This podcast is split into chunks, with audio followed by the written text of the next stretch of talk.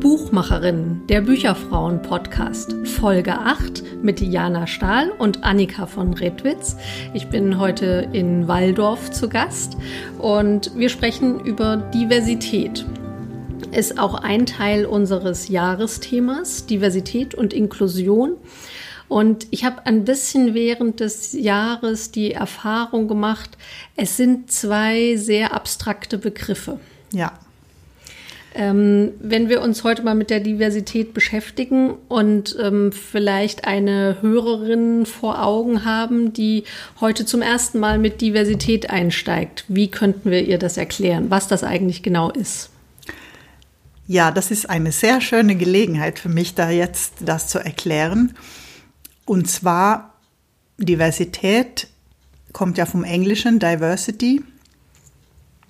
Das war damals diese Bürgerrechts also Civil Rights Movement in den USA der 60er Jahre, da kommt das her, da ging es ja um Rassen, mhm. also Diskriminierung, äh, Rassismus.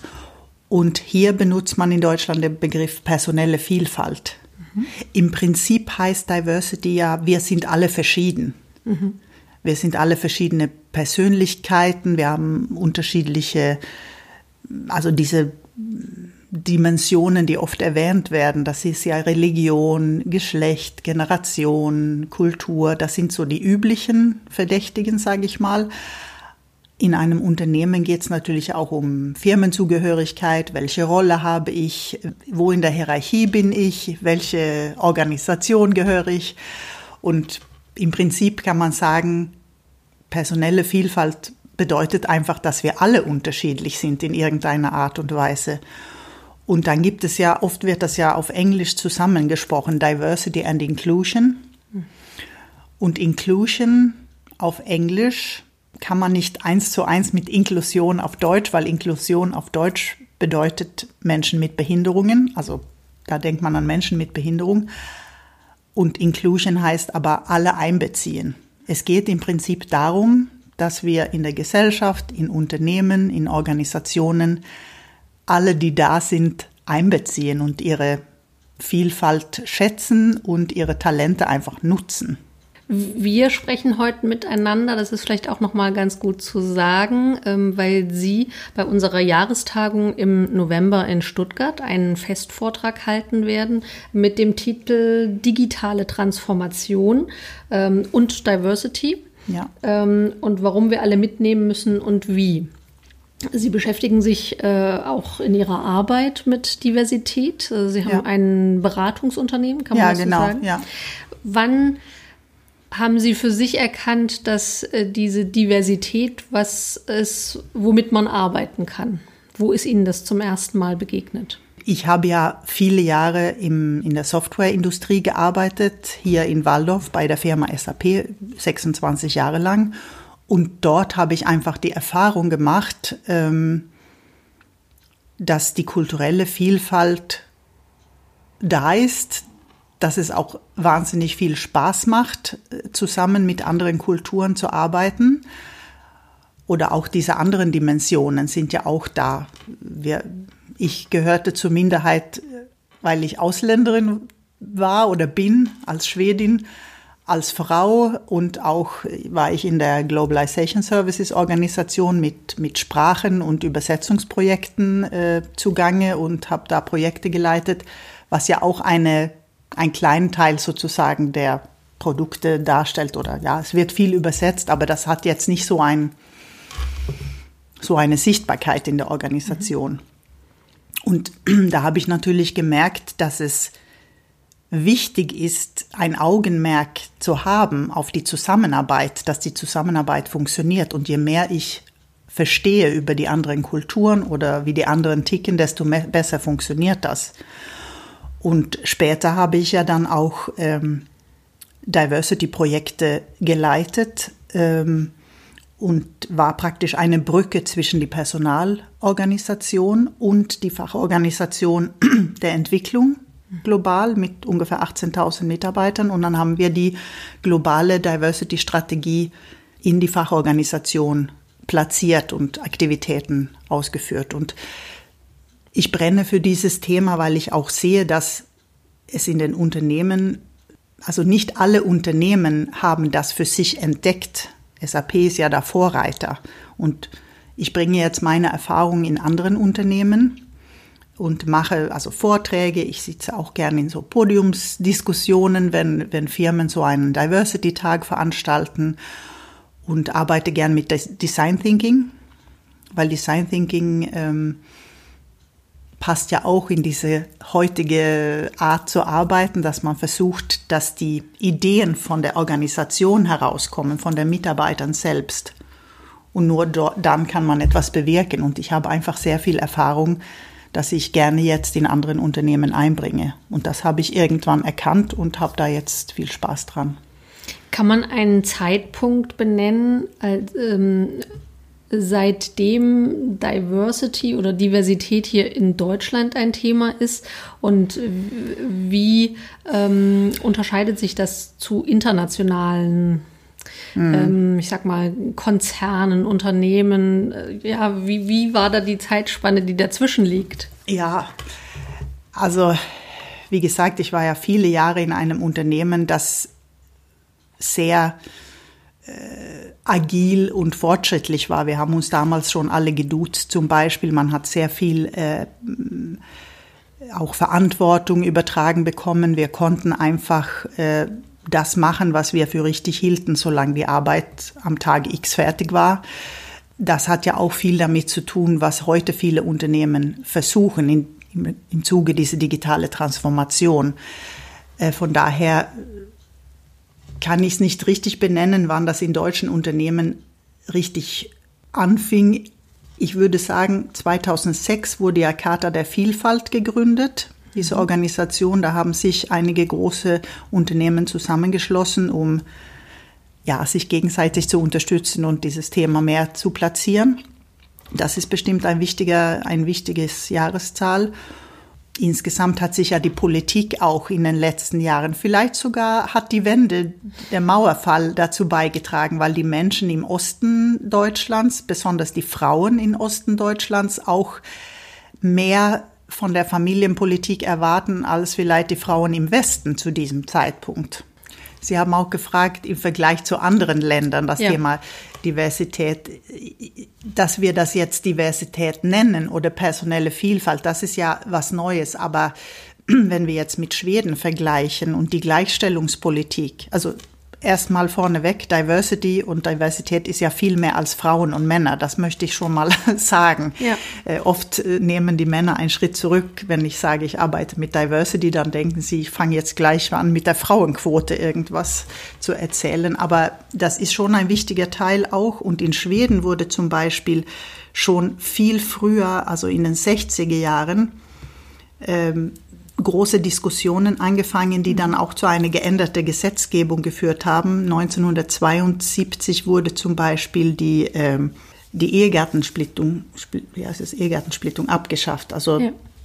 in Schweden wird jeder Mensch individual besteuert, egal ob du verheiratet bist oder nicht und wie auch immer. Mhm. Da zählt die Person und nicht die Familie sozusagen mhm. als kleinste Einheit. Ja. Das ist ein ganz großer Unterschied zu Deutschland. Und damals wollte ja Schweden mehr Arbeitskraft. Also die haben mhm. einfach mehr, mehr Menschen gebraucht für die, für die Unternehmen. Und da waren die Frauen sozusagen ein, ein Pool von Menschen, die noch nicht so richtig, ähm, ja, die kamen noch nicht so richtig zum Zuge. Und durch diese äh, Abschaffung oder diese geänderte Gesetzgebung äh, sind die Frauen mehr motiviert, äh, arbeiten zu gehen. Und das hat dann sehr, sehr viel bewirkt. Und ich finde das ein bisschen schade, dass das hier, ein bisschen schade, ich finde es eigentlich sehr schlimm, dass man das hier nicht erkannt hat, weil das würde sehr, sehr viel bewirken. Ja. Und hier in Schweden ist es eine, die schwedische AfD gibt es ja zum Beispiel auch. Ja. Äh, und die wollen diese Ehegattensplitting wieder, wieder einführen. Das heißt, in Schweden ist es eine extrem rechte Haltung. Mhm. Extrem recht. Und in Deutschland ist es so, ja, ja, das machen wir schon immer so, das machen wir mhm. einfach so weiter. Ich meine, es gibt schon Gruppen, die das verändern wollen, aber es ist jetzt nicht so richtig Power dahinter. Ja. Also das ist natürlich ein Teil von Diversität, der bei den Bücherfrauen äh, im Zentrum steht. Ja, ja also die ja, ja. Äh, Gleichberechtigung von Mann und Frau und äh, dass wir für unseren Teil eben äh, vor allen Dingen auch die Bücherfrauen in der Buchbranche sichtbar machen und darauf hinweisen, ähm, dass wir eben da tatsächlich noch nicht gleichberechtigt sind. Mhm. Wie ist es in anderen Unternehmen? Von wem werden Sie denn äh, beauftragt? Also größere Unternehmen haben ja oft ein Diversity-Beauftragte oder Beauftragter. Und wenn dort dann ähm, Events geplant sind in verschiedenen Formaten, Workshops angeboten, Vorträge, Podiumsdiskussionen, da werde ich so gebucht. Es kann aber auch sein, dass, äh, dass eine Fachorganisation ähm, oder dass eine Firma zum Beispiel äh, von einem chinesischen Firma aufgekauft werden und da gibt es kulturelle Schwierigkeiten, da, da, da brauchen die Trainings oder so.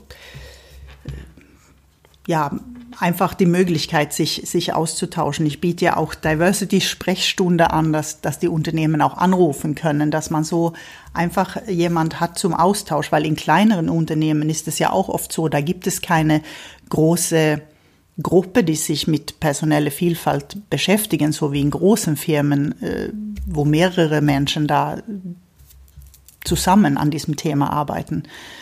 Und kleinere Unternehmen brauchen einfach auch mal einen Sparringpartner. Mhm. Also es ist unterschiedlich. Und Fachorganisationen, die auch versuchen, mehr agil zu arbeiten im Zuge dieser digitalen Transformation. Manche davon erkennen auch, dass diese, dass die Kultur, wie man miteinander arbeitet, dass, dass Aktivitäten im Bereich von Diversity, dass, das, dass diese, diesen Prozess unterstützen. Mhm. Was sind das denn zum Beispiel für Aktivitäten, die man da äh, in Angriff nehmen kann, wenn man in diesem Gebiet äh, sich weiter fortbilden will? Da gibt es kleinere und größere Sachen, die man machen kann. Am besten, am besten ist es, wenn, wenn der oberste Führungsriege die bestimmen ja die Unternehmensstrategie. Wo will ich hin? Wo wie möchte ich sein in fünf oder zehn Jahren? Oder was steht an? Und wenn Sie dann erkennen oder überlegen, wie kann so eine Diversity-Brille, die ich aufsetze, diesen Prozess unterstützen.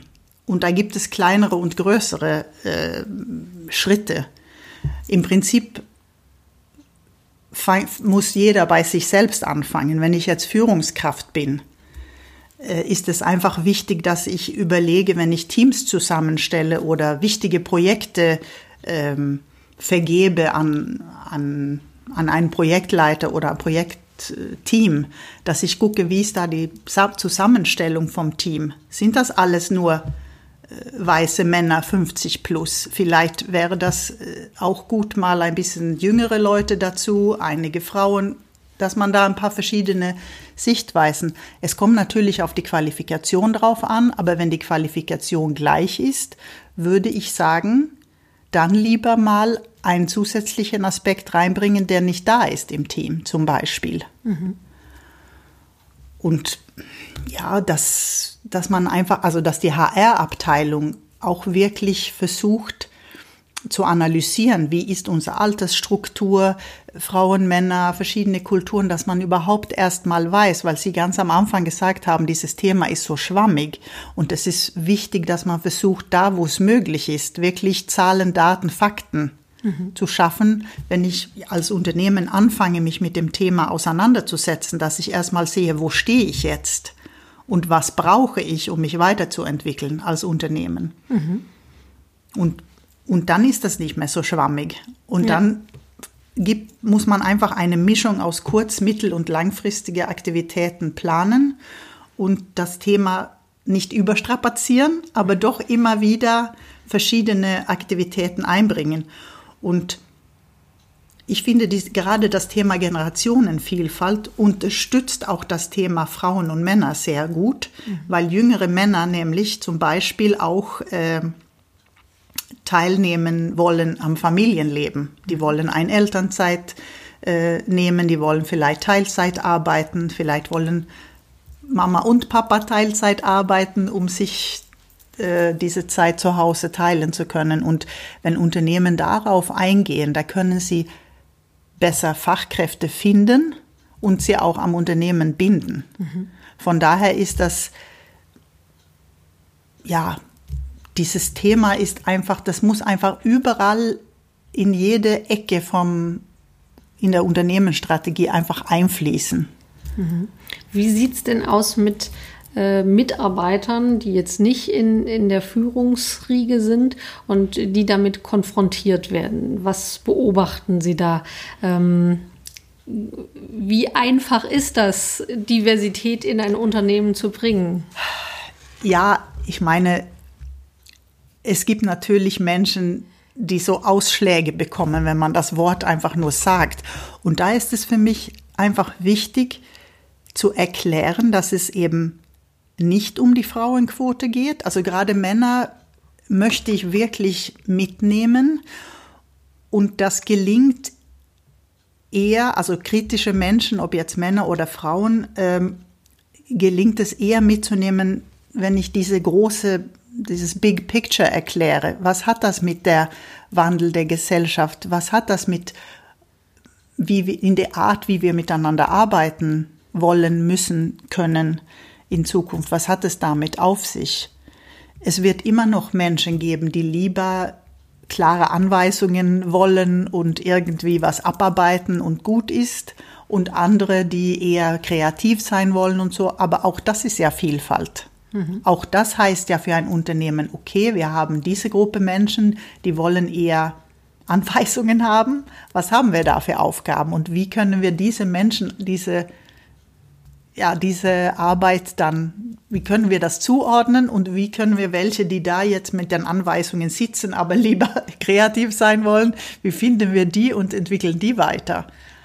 Also von daher, ich versuche das auch nicht als politisches Thema, weil ich finde, aus da wo, also aus meiner schwedischen Sicht äh, ist es jetzt kein Thema, was nur für die Sozialdemokratie oder für weiß ich nicht wer ist, sondern es betrifft alle und man sieht ja auch hier, die CDU hat es ja auch für sich mal entdeckt. Also ich möchte gar nicht die Politik eigentlich da einbringen, weil ich finde, dass es ist einfach ein Muss und Natürlich kann man nicht jemand etwas aufzwingen. Man kann das Gespräch suchen und versuchen zu erklären. Also ich finde ein, ein Beispiel finde ich ganz wichtig. Es gibt ja von diesem Jahr die Bertelsmann Stiftung haben, hat eine Studie herausgebracht, die sagt, dass wir in Deutschland 260.000 Fachkräfte aus dem Ausland brauchen mhm. jedes Jahr, um unser äh, Bedarf zu decken. So, 260.000. So, und dann kann man überlegen, wie viele Menschen haben wir in Deutschland.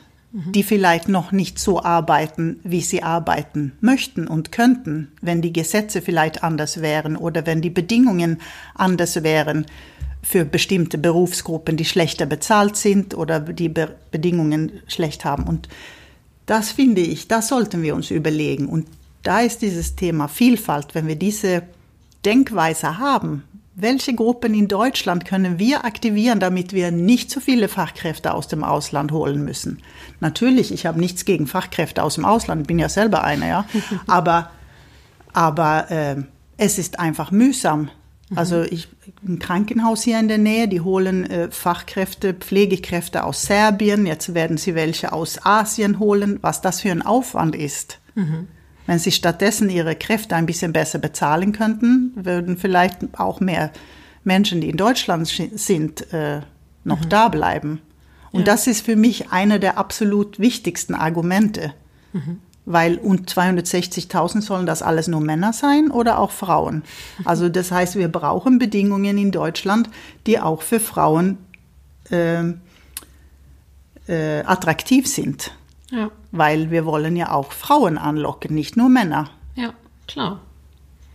Jetzt sehe ich hier gerade, Sie haben ein Führungskräfte-Bingo. genau, weil Sie gefragt haben, was kann man machen. Also ich verteile das gerne.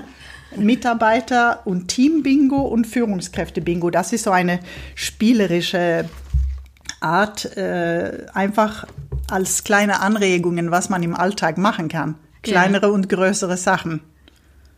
Ah, und wenn man äh, in einer Reihe etwas erledigt hat, dann darf man Bingo rufen. Dann darf man sich auf die Schulter klopfen und sagen, das habe ich toll gemacht. Und man kann das feiern mit seinem Team. Wir sagen vielleicht mal äh, eins, zwei, drei ähm, ja. Beispiele, ähm, was man machen kann. Genau, man kann zum Beispiel um diese Empathie zu entwickeln und, und Neugier und Offenheit für andere, kann man zum Beispiel Mittagessen gehen mit einer Kollegin, die man noch nicht kennt. Mhm. Man kann auch an einem Webinar zu einem Soft Skill teilnehmen. Als Führungskraft kann man auch ein Budget reservieren, mhm. zum Beispiel für Aktivitäten eines Mitarbeiternetzwerkes weil als Führungskraft sitzt man einfach auf das Budget und das ist sehr wichtig, dass man für dieses Thema auch Zeit und Geld mhm. äh, investiert. Ansonsten wird es schwierig. Und äh, man kann natürlich immer gerne dieses Thema in Vorträgen einbauen, die auch zu anderen ja, ja, zu anderen Themen was zu tun hat, weil es oft dazu passt, gerade als Führungskraft sich dazu dazu äußern und mhm. dazu stehen. Das ist dann Signalwirkung in der Organisation. Als Mitarbeiter kann man zum Beispiel sich, es gibt ja verschiedene Filme, die dieses Thema äh, äh, thematisieren, wie Hidden Figures oder mhm. Suffragetten oder Moonlight. Es gibt natürlich auch viele Bücher zu diesem Thema. Das, äh, da, da kann ich zum Beispiel, ah ja, ich habe ein paar Bücher hier. Einen ganzen Stapel. Einen ganzen Stapel. Es gibt so viele Bücher. Ich werde ja auch für den Jahreskongress, ähm, für den die Bücherfrauen, für die, ja, ja, für die Bücherfrauen auch eine eine Bücherliste zusammenstellen. Ja. Äh, aber da gibt es also unendlich viele. Aber das finde ich zum Beispiel sehr schön von Ali Chan, dieser Hotline für besorgte Bürger. Mhm. Antworten vom Asylbewerber ihres Vertrauens. Genau. Also wir werden das auf jeden Fall in die Show Notes packen. Ja, ähm, genau. Hotline für besorgte Bürger. Äh, aus dem Lübbe Verlag ist das schon mal. Genau. Und dann ist es ja immer interessant zu lesen, so, so Autobiografien. Das ist jetzt hier auf Englisch von Sonja Sotomayor. Das ist ja die erste Frau aus, ähm, aus Mittelamerika, die ist also die, die die, die, genau, die dritte Frau und die erste Hispanic-Frau mhm. in der Supreme Court in den USA. Ah, okay. Das ist ein sehr, sehr tolles Buch und ihre Geschichte ist sehr beeindruckend. Und äh, sie hat ja einen Studienplatz bekommen, weil sie reinquotiert wurde. Also es gibt eine mhm. Quote für diese Minderheitengruppe in den okay. USA. Und eigentlich nur deshalb wurde ihr ermöglicht zu studieren. Und sie hat ja eine Wahnsinnskarriere gemacht. Mhm.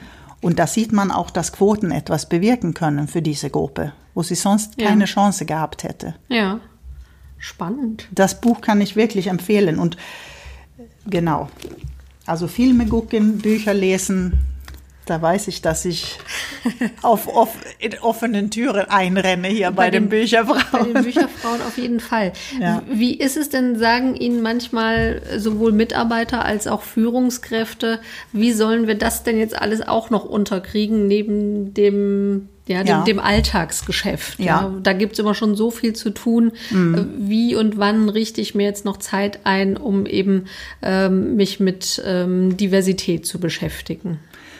Genau, das ist ein valider Punkt. Am besten ist es, wenn man versucht, das so im Alltag einzubauen. Äh, oft haben ja Teams eine wöchentliche Besprechung oder eine tägliche Besprechung. Und wenn, wenn, wenn die Firmen agil arbeiten, gibt es ja diese Scrum-Meetings, also diese tägliche Meetings. Und äh, dass man am Anfang von so einem Meeting ein bisschen Zeit also zehn Minuten, mhm. fünf Minuten, zehn Minuten für, für, für irgendeine Frage, die gar nichts mit dem Thema zu tun hat. Zum Beispiel einfach, damit man sich besser kennenlernen kann. Weil im Grunde geht es ja darum, das, was, was mir fremd ist, davor habe ich ja ein bisschen Angst. Ich meine, so mhm. sind wir Menschen. Unser Gehirn hat sich einfach so entwickelt. Und je mehr wir diese Angst abbauen können, desto einfacher kommen wir einfach miteinander ins Gespräch. Mhm.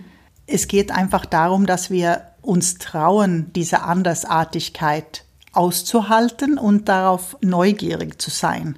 Und das kann man so im Alltag einbauen und eben auch vielleicht äh, dass man so eine Lunch-Dating macht, dass man zum Beispiel in eine Firma war ich, die hatten dann äh, einfach so ein System ausgeklügelt, wie man mit jemand Fremdes äh, Mittagessen gehen kann. Und das kostet ja nichts extra. Wenn du jetzt Mittagessen gehst, kannst du einfach mit, ein, mit jemand oder mit einer Gruppe essen gehen, die du noch gar nicht kennst. Mhm, das also kostet vielleicht Überwindung, aber das macht auch Spaß. Ja.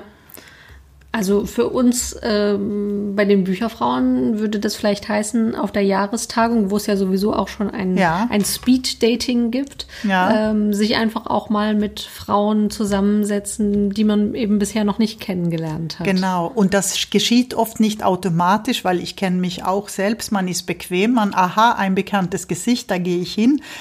Und man fühlt sich ein bisschen komisch, wenn man zu, zu jemand hoch, also hinläuft und sagt, hallo, ich bin sowieso und man fängt einfach an zu reden. Da ja. kommt ein bisschen drauf an.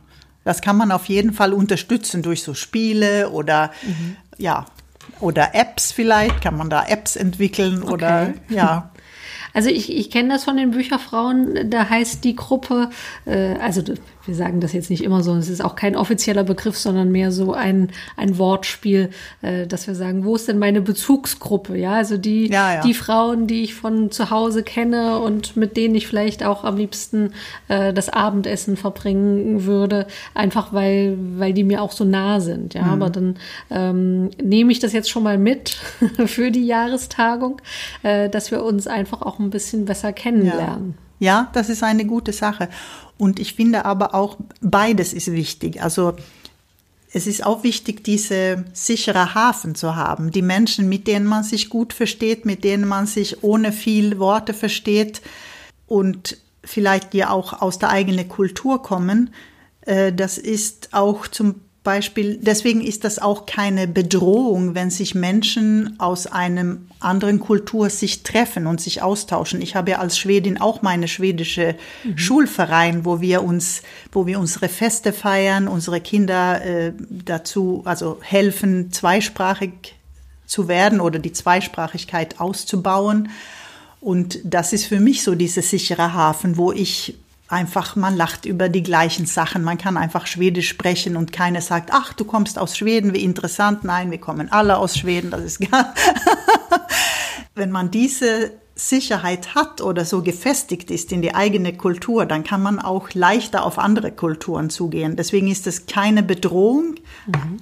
zusätzliches Sprachen zu sprechen oder eine andere Kultur in sich herumzutragen, sondern das ist eine, ja, ein Mehrwert. Mhm, mh. Es heißt ja sogar, also ich, ich beschäftige mich mit dieser Zweisprachigkeit, weil ich ja in der, in der schwedischen Schule bin. Und ähm, wir haben auch Austausch mit, mit dem schwedischen Schulsystem und die haben ja auch viele Flüchtlinge mhm. in Schweden und da geht es darum, wie können diese Flüchtlinge gut Schwedisch lernen, genau wie hier ja auch. Und man sagt ja oft, ach, die sollen dann nicht ihre eigene Sprache sprechen und so. Aber Forschung zeigt, das, der Gegenteil ist, ist mhm. wahr. Ähm, ich habe eine Forscherin von, von Göteborg an der Uni da gehört, da gab es Studien von also afrikanische Kinder, die waren dann drei Monate in Afrika zu Hause und kamen wieder nach Schweden und die Lehrer haben sich gedacht, um Gottes Willen, jetzt haben sie bestimmt ihr Schwedisch total vergessen. Aber was war? Die haben besser Schwedisch gesprochen danach, weil sie ihre eigene Muttersprache verbessert haben, einen größeren Wortschatz hatten. Mhm. Und so hatten sie auch mehr Bezug dann zu den schwedischen Wörtern. Also die, das, das geht so, das passt zusammen. Je mhm. besser du deine Muttersprache kennst, desto besser lernst du auch andere Sprachen. Mhm. Das fand ich super faszinierend. Also scheint mir ein wichtiger Aspekt zu sein, dass man, also ich finde diesen sicheren Hafen eben auch ähm, ein schönes Bild, ähm, weil er jetzt natürlich auch manchmal ganz anders benutzt wird. Ja? Also diese, diese sicheren Häfen oder die Häfen, die eben keine sicheren Häfen sein wollen. Ähm, mhm. Aber dass man das als Hintergrund hat, ähm, um dann auf andere auch zugehen zu können. Und deswegen würde ich mir auch wünschen, übrigens für, für Deutsche, dass Deutschland auch, also deutsche Menschen haben auch wahnsinnig viel, worauf sie extrem stolz sein können. Mhm. Aber dieses Wort Stolz ist so, da traut sich kaum jemand, das im Wort in den Mund zu nehmen. Mhm. Ich als Schwedin habe meine kleine schwedische Holzflagge, hole ich immer raus zu jedem Geburtstag. Und ja, also mhm. wir haben damit überhaupt kein Problem. Und in Deutschland ist durch die Vergangenheit einfach so mhm. kaputt gemacht worden, diese, diese, sagen wir mal, gesunde Nationalstolz. Mhm. Und ähm, ich finde, man kann, darf und sollte froh sein und, und dieses warme Gefühl haben für das mhm. eigene Land. Das finde ich, das hat mit ähm, Nationalismus oder, oder krankhafter Nationalismus nichts zu tun, sondern wenn wir uns bei uns selber wohlfühlen und, und das, was wir haben, schätzen und gut finden, dann können wir auch viel besser auf andere zugehen. Mhm. Und manche Tendenzen hier, da denke ich mir, das kommt vielleicht gerade daher, dass wir nicht, ja, dass manche denken, sie dürfen nicht dieses warme Gefühl haben und das auch mit anderen teilen. Ja, ich weiß nicht ja. genau, wie sich das jetzt anhört, wenn ich das erkläre, aber ich komme ja nicht aus. Ähm, aus Deutschland, sondern ich bin mit dieser schwedische Vergangenheit hier und äh, alle sagen mir auch immer, ach Schweden, das ist ja so toll und Pippi Langstrumpf und so weiter, das ist ja alles so gemütlich. Ja gut, aber in Deutschland gibt es auch, das ist auch sehr, sehr toll. Natürlich gab es was Schlimmes in der Vergangenheit und ja, natürlich ja. darf man das nicht vergessen, aber es gibt sehr viele andere Länder heutzutage, die da auch sehr große Verbrechen machen. Mhm. Und äh, Deutschland hat eine sehr, sehr tolle Entwicklung gemacht und darauf kann man schon stolz sein. Ja. Und wenn wir dieses Gefühl haben, können wir auch das so in die Welt tragen und auch nicht neidisch sein auf andere. Mhm. Zwei Begriffe würde ich gerne noch mal ein bisschen näher beleuchten. Was hat es mit diesem Agilsein auf ah. sich? ja, das es gibt ja einige solche. Äh, ja, ich will ja nicht Mode Modewörter sagen, aber New Work ist ja in aller Munde. New Work heißt ja, dass wir agil sind, dass wir schnell sind, dass wir mit flachen, in flachen Hierarchien arbeiten, dass wir projektorientiert arbeiten, dass man Teams immer wieder neu zusammensetzt für mhm. neue Aufgaben. Äh, wir wollen viel Innovation haben und dieses agile Arbeiten heißt ja, ja, dass wir schneller einfach Produkte auf den Markt bringen und dass wir auch, dass die Mitarbeiter auch ihre Aufgaben selbst, sich selbst zuordnen zum Beispiel. Also mhm. mehr, mehr Verantwortung auf Teamebene und dass die Führungskraft nicht sagt, wer was zu tun hat, sondern mehr diese Coaching, also diese Inclusive Leadership oder der Führungskraft als Coach, mhm. da, da, da spielt sehr viel also sehr viele Aspekte spielen da rein. Mhm. Dann haben Sie ja noch geschrieben, und das wollte ich sowieso noch mal fragen, digitale Transformation. Das wird ja auch das Thema Ihres Vortrags sein. Dem wollen ja. wir jetzt natürlich nicht ja. äh, zu viel vorgreifen. ähm, aber so ein bisschen so ein, so einen Eindruck würde ich gern gewinnen, auf äh, was wir uns da vorbereiten können. Äh, was wird Thema dieses Vortrags sein? Ein bisschen was habe ich ja schon erzählt, aber es ist einfach wichtig, diese digitale Transformation ganzheitlich zu denken. Mhm. Es geht nicht darum, irgendwelche künstliche Intelligenz einzuführen oder ähm, den Schriftverkehr nur noch digital zu haben oder sowas. Ja, das ist auch ein Teil davon, aber Mensch im Mittelpunkt mhm. muss immer noch, also der Mensch muss immer noch im Mittelpunkt stehen und die, die Technik ist ein Hilfsmittel dafür. Und äh, ich habe jetzt auch, also es gibt so ältere Unternehmer, die, die haben dann zu mir gesagt, ach, Digitalisierung, das, das machen wir schon seit den seit den 70ern oder weiß ich nicht. Das stimmt ja auch. Es wird ja alles mehr und mehr automatisiert, digitalisiert. Der Unterschied heute ist vielleicht die Geschwindigkeit, mhm. Dass das alles sehr viel schneller geht und durch dieses, diese globale Vernetzung mhm. ist es schwierig für Unternehmen, so ihr Ding zu machen, sondern wir sind wirklich abhängig von, von der ganzen Welt und Strömungen und Entwicklungen überall.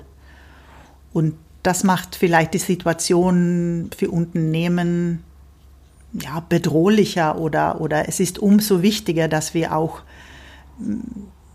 kulturell gut aufgestellt sind, dass wir auf andere Kulturen eingehen können, dass wir auch Einblicke gewinnen können und dass wir diese, dieses Gespür entwickeln für andere. Und da ist eben diese, das Thema Diversity im Zusammenhang mit digitaler Transformation einfach sehr wichtig, weil weil wir dieses Gespür, wenn wir dieses Gespür auch entwickeln und nicht nur uns auf die Technologie fixieren, mhm. weil du kannst, was weiß ich, was für eine Technologie einführen.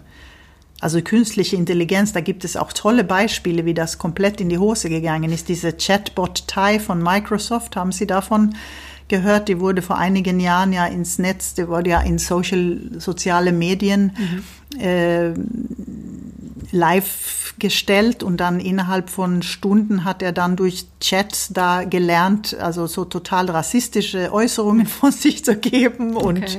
alles Mögliche. Der wurde dann nach wenigen Stunden wieder vom Netz genommen, weil es einfach sich komplett schief entwickelt hat.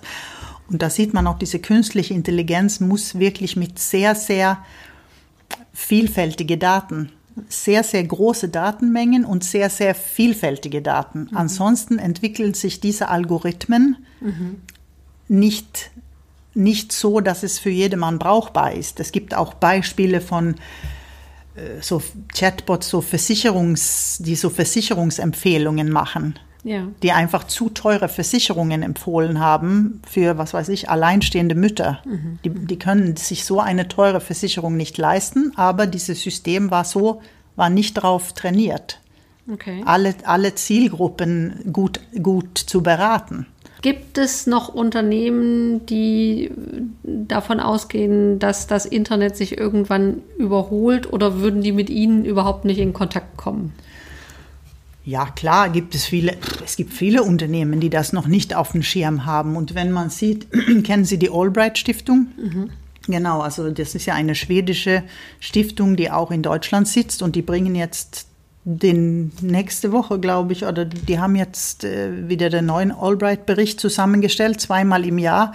Und da kann man ja sehen, dass es dass es immer noch viele DAX-Unternehmen gibt, die einfach knallhart sagen, ja, wir, wir, wir, unser Ziel ist es, null Frauen im Vorstand zu haben. Mhm, mh. Ich meine, eigentlich muss man darüber lachen, aber es ist eigentlich traurig. Und die machen das transparent und das finde ich sehr interessant. Also es gibt genug Unternehmen, die dieses noch entdecken ja. müssen. Und ja. die werden es vielleicht zu spät merken, dass sie was verschlafen haben, aber ich hoffe es nicht, weil ich wohne in Deutschland. Ich wünsche mir, dass deutsche Unternehmen sich gut entwickeln, dass die deutsche Gesellschaft sich gut entwickelt und dass sie sich weiter, ja, einfach moderner und zukunftsorientierter aufstellen.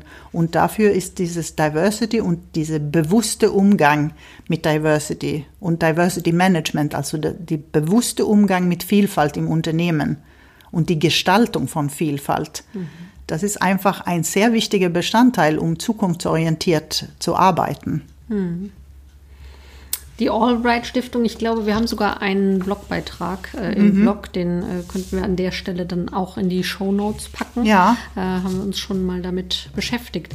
Ja, ich bin sehr gespannt auf den Vortrag bei der Jahrestagung. Ähm, haben Sie denn schon mal mit Unternehmen aus der Buchbranche zu tun gehabt? Ich habe eher mit, mit der IT-Branche, mhm. weil dort ist eben ja, durch dieses agile Arbeiten und New Work und so, da passt Diversity einfach dazu. Bin ich auch gut, gut vernetzt. Ähm, ich bin auf der Frank Frankfurter Buchmesse in dieser Authors Area. Okay. Äh, und zwar am am 19.10. findet da eine Gesprächsrunde statt, auch zu Diversität in Romanen. Ah, sehr ja, schön. Ja, weil, ähm, ja, also Gesellschaft und Wirtschaft, die, die beeinflussen sich ja gegenseitig. Ja. Und deswegen ist ja die Bücherwelt und die Romane ja, das ist ja auch sehr wichtig, dass dort auch eine Repräsentanz da ist ja. von Minderheiten. Und das, ja, und darum geht's. Ich schreibe ja selbst keine Bücher, aber dort werden dann eine Autorin und eine Lektorin, die sich besonders damit auseinandersetzen, auch dabei sein. Und da werden wir uns darüber unterhalten. Und ich komme eher von der, von der Wirtschaft, aber mhm. freue mich, das wird bestimmt spannend. Das ist natürlich auch ein besonderes Thema, mit dem sich vor allen Dingen natürlich viele Autorinnen auch beschäftigen. Ähm, und dass wir uns oft schon in diesem Jahr die Frage gestellt haben, wie divers sind wir eigentlich in unseren Büchern? Ja, also wie viel Vielfalt bilden wir eigentlich auch ab? Deswegen ist es so wichtig, solche Bücher zu lesen. Zum Beispiel Autobiografien finde ich sehr toll. Oder hier dieses äh, kennen Sie das? Das Mädchen aus Aleppo oder Flucht in die Freiheit. Im Rollstuhl von Aleppo nach Deutschland kenne ich noch nicht, aber. Das ist auch ein tolles Buch von einem syrischen mhm. Flüchtlingsmädchen, das im Rollstuhl sitzt, in mhm. Syrien schon, und wie sie da im Rollstuhl tatsächlich äh, es nach Deutschland schafft, auch sehr beeindruckend.